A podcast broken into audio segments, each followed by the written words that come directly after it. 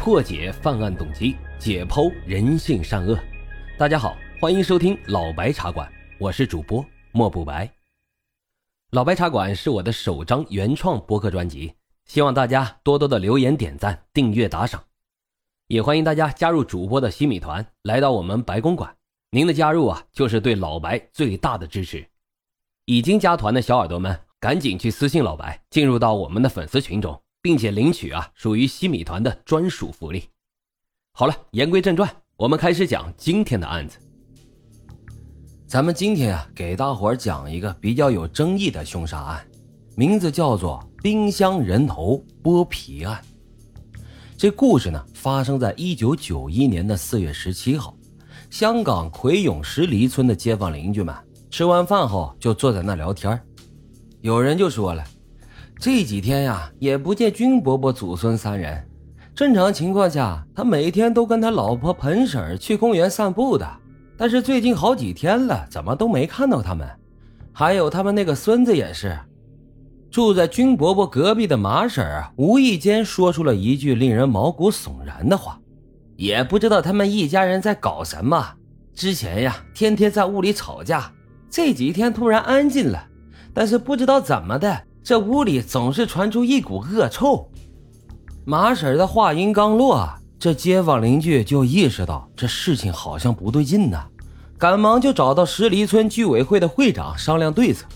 几人啊，将了解到的情况以及猜测都告诉了会长，然后经过一番的商议，他们最终决定还是报警求助。这军伯伯本名江延军，时年六十六岁。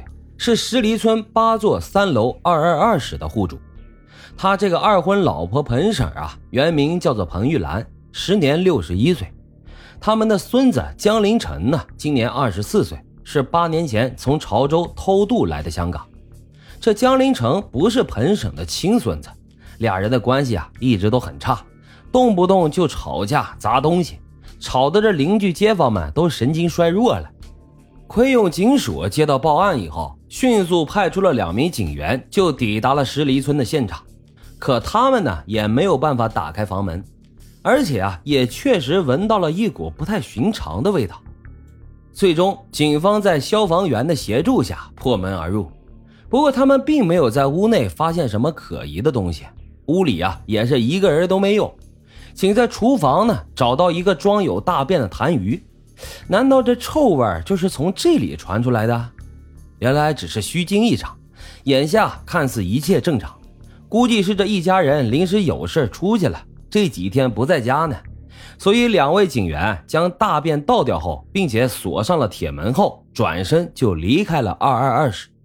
三天后的一九九一年四月二十日，警方再次接到报案，电话那头的人告诉警方说，二二二室军伯伯一家还是没有回来。而且这几天，从他们屋子里面又一次传来了难闻的恶臭，希望警方再来现场仔细的搜查一遍。警方很是疑惑呀，难道这几天江家人回去过？如果没有回去的话，为什么又传出了恶臭味了呢？带着疑问，这俩警员啊又来到了石梨村八座二二二室。进屋之后，发现依旧是没有人，而且看现场的情况。近期应该都没有人回来过，但确实有一股异味从客厅就传来。随即，两人在客厅里四下寻找。当走到一个断电的冰箱前，他们确定这味道啊就是从这冰箱里面传出来的。于是，他们果断地打开了柜门。只见冰箱内放着一个用超市塑料袋包裹着的球状物体，好像是一颗包菜或者是一颗花椰菜。但是从里面散发出来阵阵的腐臭味，警员小心翼翼地拿出塑料袋，并且忐忑地掀了开来。之所以会忐忑呢，是因为看到这个塑料袋的时候，这名警员就有了一种不祥的预感。甚至事后啊，接受采访的时候，他说有一瞬间他想让同事去打开袋子，而最终呢，他的预感也得到了印证。在还没有看清楚，就已经止不住哆嗦的双手，一个不小心，袋子里的球状物竟然掉了下来，滚落到了地上。在场的两人顿时被眼前的一幕吓得是魂飞魄散，只见那是一颗血淋淋的人头，而且脸皮和头发都被人给剥掉了。两人立即通知了上级领导和法医，但很可惜的是，由于那颗人头的头发和脸皮都没了，法医们一时半会儿啊也无法断定死者的具体身份，甚至连性别都无法确定。一九九一年四月二十日中午十二点。案件被转交给了新界总警署第二重案组负责。重案组专员猜测啊，很可能是凶手杀人后就将头颅放在了冰箱内，所以他们第一次来的时候并没有闻到异味。但是后来停电了，头颅开始腐烂并且发臭。而原本他们想让街坊邻居们来到警署辨认死者，可是大家听到警方对头颅的描述后，都吓得魂都要飞了，还配合呢。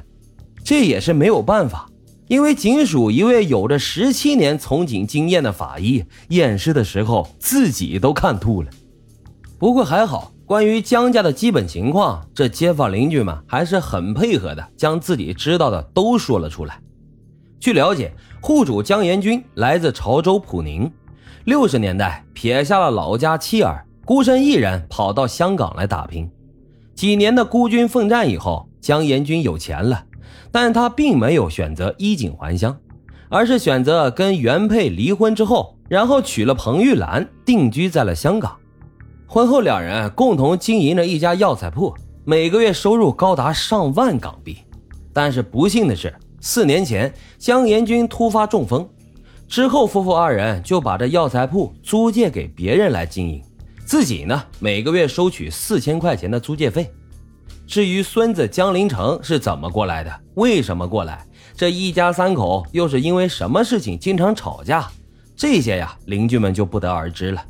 只是听到彭玉兰经常在争吵中威胁江林成，说是要举报他偷渡的事儿。